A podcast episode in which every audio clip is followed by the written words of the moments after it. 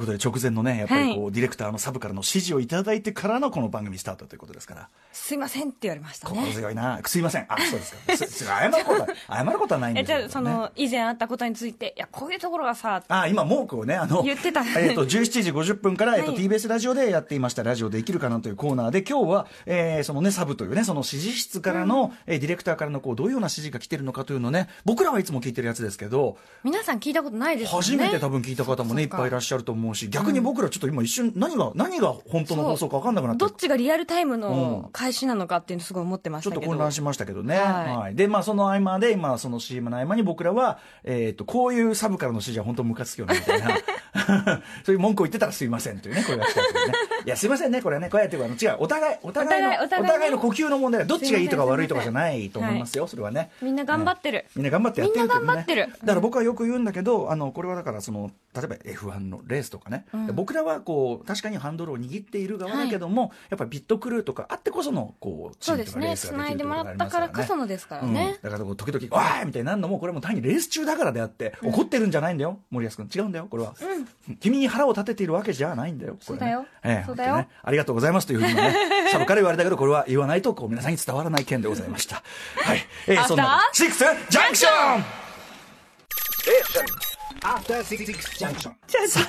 10分10分10分ちょいぐらいで次のあのコーナーに行ける10分過ぎって言いましたよ10分過ぎ10分過ぎって何10分分すな10の分過ぎだあそう過ですぎだったんだ過ぎだそうです10分過ぎぐらいにそれって何分って言ったら12分って言って次あのこれあのいちいちサブのこれやったやつをこれあの反映していくともの すごいものすごいごちゃごちゃなことになるんでもうやめようつ通常通常運動にしてよろしいでしょうか そうしましょうねすいませんえー3月10日火曜日時刻は6時2分ですラジオでお聞きの方もラジコでお聞きの方もこんばんは TBS ラジオをキーステーションにお送りしているカルチャーキュレーションプログラムアフターシックスジャンクション通称アトロクパーソナリティは私ラップグループライムスターの歌丸です火曜日パートナーは宇垣美里ですとはいえ僕はやっぱりでもとあのやっぱサブから言うことに放送上でも反応しがちですねやっぱりね、気になっちゃいますよね、うん、こういうのをなあのつつがなくやるのがまあプロっぽいんでしょうけど、つはいやっぱりなんかこう怒っていることは怒っていることとして、なんかやりたくなっちゃうんですよねなんかねなんかあと面白いこと言ってたりしますもんねそうなんですそのだからねもう出してもいいんじゃないかなと思うぐらいですよあこのサブこのサブの指示も放送上に、なるほどねうんもはやそれも込みでの放送でいいんじゃないかなって思うぐらいい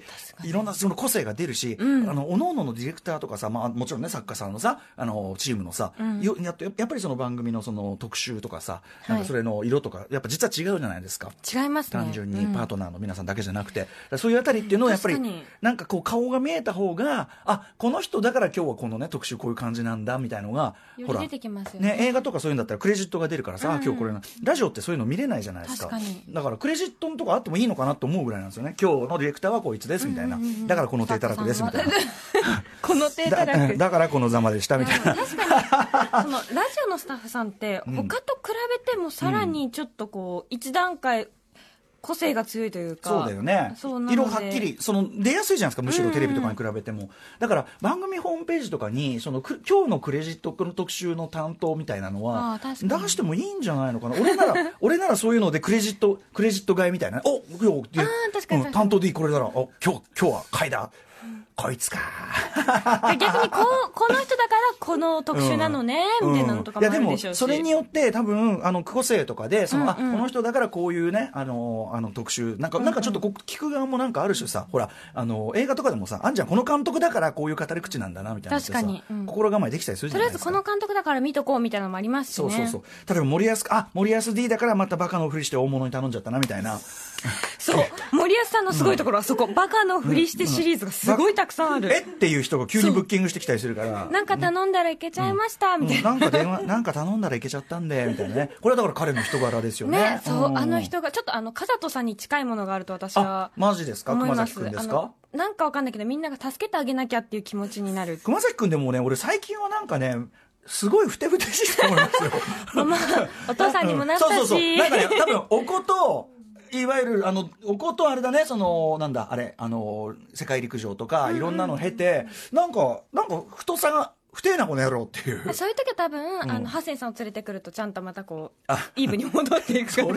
それもなかなかね、あと、あちらもね、まあ、身を固められたわけですからね。あそうなんですそこういうのこと前ですかあらねのおめでとうしてきました、はい、というね、感じでございます。ちなみに、あれですか、宇垣さん、まあ、先週も聞いたかもしれないけど、お仕事の影響なんてのは相変わらずある方ですか、この頃新型コロナウイルス。そうですねもうイベントはむしろ話が来てもえやんないでしょみたいな感じにこう、こっちも持ってしまうというか本当にやんのかなって思っちゃいますしあの近々のものだったらね、まそあ、うです中ね止とかっていうのは割とまあ今ね、うん規定路線になってるけどちょっと困っちゃうのは例えば4月5月とか。き難しいですよねね、ちこょれいどうな先ののかもなのってとかもさ、見えないうん状態になって、だって2週間ちょっとね、あの、つなんていうの境目の2週間っていうのもそろそろ過ぎつつあるわけでしょこれがさらに多分伸びるんじうゃんまなあいそかれはみそたいだうなよねね。3月いっぱいはみたい三月いっぱいなはちなみに、まあ、我々もそのイベントね一個はいその中心にしたりしましたけど、あのいつも担当っていうかそのあの音をねあの PA エンジニア、要するに外の皆さんの聞いてる音をこうやってるミックスエンジニアのあの、えっと角ちゃんっていうのがいて、角ちゃんはライブイベント30個とになったそんなにいやまあやっぱライブは特にそうですよねだから、まあ、特にそういう小箱とかも含めてだから、うん本当に30個とんでそれってもうさかなりしあの、うん生活に直結結構厳しいしじゃなまいくりというかそうだから週末今石垣でそのねフェスがあって僕らまあその石垣まあ野外でもあるんでそれは結構されたんですけど、うんもう各社も他に仕事ないからっつって「えい!」っつってやけくそだって前々乗りしてましたからね もともともともと前乗り話んであでも私の友達もあのもうリモートだからって言って沖縄に、うんあそうそうそう沖縄で仕事昨してる日今昨日僕その、ね、そういうふうに、あのー結構ちゃんとあのちゃんとしたお仕事なの人なんだけど、あのリモートだからっていうんでリモートでなんでそんなね都都心にいなきゃいけないんだっていうんで、あのー石垣に来て仕事してる、まあインターネットあるんだからできるでしょうっていう、確かに確かにねそうなんです確よかリにモそーれトはなんだからっていうそれはそうだっていう感じでね、まあ、まあ一つのたの、まあ、楽しみ方っていう言い方もあれですけど、いやそう思いますあのこういう時期だからこその、んうんじゃあ普段体験できないこういうねあの働き方のモードだぐらいに思えればね、っていうふうには思ったりしますよ私はね。もう週末に演劇を見に行くので、うんうんもうしもう手の皮むけるぐらいうん手を洗い、手アのル皮コールむけぶっるといかうけ。手の皮アルコールをぶっ違かうけ違うんです、もう私はぜい絶対行きたいんです、うん絶対行く、かつそこを、あの迷惑をかけたくない、うん大好きなあのあ皆さんその現場に迷惑をかけたくないから、もう、もガスマスクしていればいいんじう、ゃないもですうかそれでもいいと思ってます、5枚ぐらいマスクしてもいいと思ってます、出たなみなみならぬ決 意。怖いいや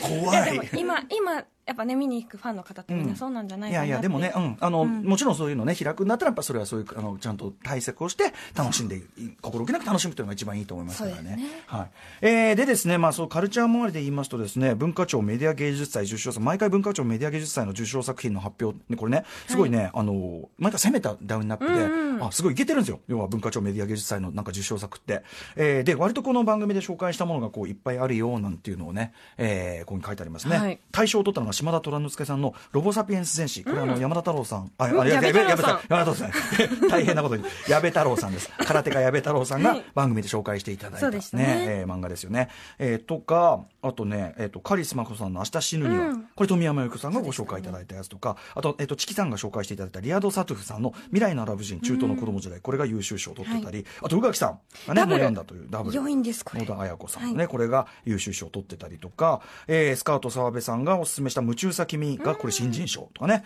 えーあとビレッドバンビレッジヴァンガードの中澤さんがおすすめいただいた「えー花と頬」これこれも糸井圭さん素敵だったねこれも、えー新人賞を取ったりそしてさらにソーシャルインパクト賞話題賞みたいなことですかね、えーこれがまあその連載がちょうど終わりました、えー、真鍋しょしょあのその翔平さんのね「えー、闇金牛島君」というね真鍋さんの先生もね番組お越しいただきましたし、うんはいえーあとですねアニメ部門これは怪獣の子供ですね渡辺直美監督のねこれだからその今年はなんかねあの去年去年はその日本のアニメいろんなのありましたけど、その中でも特にやっぱりアート性がすごいっていうか、はい、あの一番ぶっ飛んだ作品が撮るあたりがやっぱりその文化庁メディア芸術祭っぽいあたりで。結構キレキレでいいですねそうキレキレなのすごいなーなんて思ったりしました、皆さんちょっとねこのラインナップチェックしてみてくだチェさッいクしてくださいあとちょっと映画ファンとしてはですね、えっと、マックス・フォンシドーが亡くなってしまいましたね。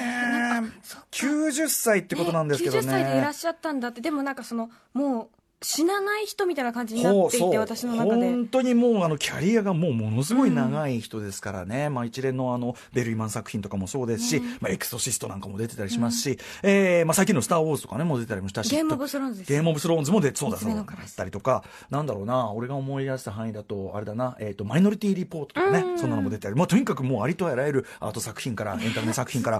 ずーっと活躍していたらっしゃるからフラッシュ・ゴードンのあの民皇帝とかね、やってましたよ。だからいろんなのやってなんか90、だから逆に言うと90歳ってまだ90歳だったのかぐらいの。そうなんですよも感じうでも私の中でちょっとそういう感じだったので、ねえ、だからなんか伝説に近いそうです、そうです、うん本当に、本当に映画史そのものお渡そうりでねっすよてねいう感じのうん人だったんで、ちょっとね、あのーいや、だからまだまだご活躍っていう感じなのかなと思ってたんでね、ちょっとあっていいやう感じがしますね寂。しい寂しいですうね、ん、改めてちょっとマックス・フォンシード作品見返してみたくなったなと思うのと、すみません、10分過ぎになってしまいましたが、1個だけ、これ、あの、ユーでネもクスト10さん分過ぎのことは12分って言ってたからうん大丈夫、そうか、言い換えてたか。ね、彼彼は気弱ですから、こっちは、あーみたいなこと言うとね、ああーごめんなさいっつってね。優しちょいもうちょかっと、らちょっと待ってね。あのね、UNEXT さんがそ、なんとですね、その無観客のイベント等に関して、えっと、ライブ配信インフラを無償提供するということを開始した。無観客で興行せざるを得なくなったイベントを対象に配信インフラを無償提供するものという、えー作品の価格、配信形態や権利保有者に決定権があり、売上については UNEXT による、えー手数料徴収を行わずに、決済手数料と音楽著作権使用料を除いた全額を、えー権利保有者へ還元というね。ごいなえー現時点での対象期間は4月30日までということで、これ助かる人すごくいるんじゃないかなと思うし、あの、こういうのをいち早くバシッと決める UNEXT かっけーってことにやっぱなると思うんですよね。さすすがごくいいと思います。はい。えーみたいな動きがございました。まあ、一方ではね、あのー宇垣さんもね、楽しみにしている、もろもろの、はいあの、舞台とかも。行きますようんやるとこはやるってことなんでね手。の皮がむけても絶対洗ってい手きのま皮すよむけるとちょっと粘膜がさらされますんで、ちょっと感染リスクだだかからら。そのぐらいのやっぱ意気込みを持って、ええ高まりますんでねアルコールしっかり除菌をして、はい、こまめにアルコール除菌、あとまあちょっとなんかね、あの喉を潤したりするのもいいんそうじゃでないですすねかね、とか周りね。の人にももちろん自分にも推しにも全ての人に迷惑を推かしにけない、もうんはいという体大事制で行って楽しんできていただきたいと思います。行ってきますそんな感じで、えー、こんなご時世でも様々な面白を発見して紹介するカルチャーキュレーションプログラムアフターシックスジャンクション、えー、12分ジャストのところで今夜のメニュー紹介です。この後すぐは昨日から始まりました新型コロナ対策プロジェクト全国本屋さんウィーク2日目は世界にその名を轟かす名所店京都の軽文社一条辞典さんと電話をつなぎますそして6時半からのカルチャートーククラウドファンディングで世界の本を翻訳出版する会社サウザンブックス社の社長古賀和孝さんが登場色の世界を描いた絵本「黒は王様」などサウザンブックスご自慢の本を紹介していただきますそして7時からのミュージックゾーンライブダイレクトは、ラップリラックスさんとヒップホップ DJ、DJ 穴だけさんが登場です。 7時40分頃からは新概念提唱型投稿コーナー疎遠になった友達通称元友をお送りしますそして8時台の特集コーナー「ビヨンドザカルチャーは耳で見る映画音声ガイドアプリ UD キャストってなんだ実際に使って聞いて試してみよう特集ほいほいほい、えー視覚障害を持つ方が映画を耳で聞くために使う音声ガイド、えーそして UD キャストについての解説特集です、えー見えている見えていないに関わらずですね映画ファンなら全員知っておくべき UD キャストについて UD キャスト制作会社、えーパラプラんパラプラだよねパパラブラパラブラ、パラブラの、えー、まかないみほこさんと松田貴子さんに解説していただきます。えーこの特集では実際に本物の音声ガイドの一部を、えー放送いたします、えー音声ガイドで流す映画は、現在公開中の、この世界の、この世界のさらにいくつもの片隅に、と、えーみんな大好き、ハイアンドザ・ムービー2ですよ、2! やっぱりザム2ですよね。ザム2えーエンド・オブ・スカイ、えー一体どういうことになってるのか、どん、どうなってるんですか、琥珀さんといったあたりでね、楽しみにしていただきたいと思います。さあ番組へのリアルタイムの感想や質問などもお待ちしておりますアドレスは歌丸 atmarktvs.co.jp 歌丸 atmarktvs.co.jp まで読まれた方全員に番組ステッカーを差し上げていますえー番組ではツイッター、LINE、インスタグラムもそれぞれ稼働中です。各種フォローよろしくお願いします。それでは、アフターシックスジャンクション行ってみよう After Six Junction.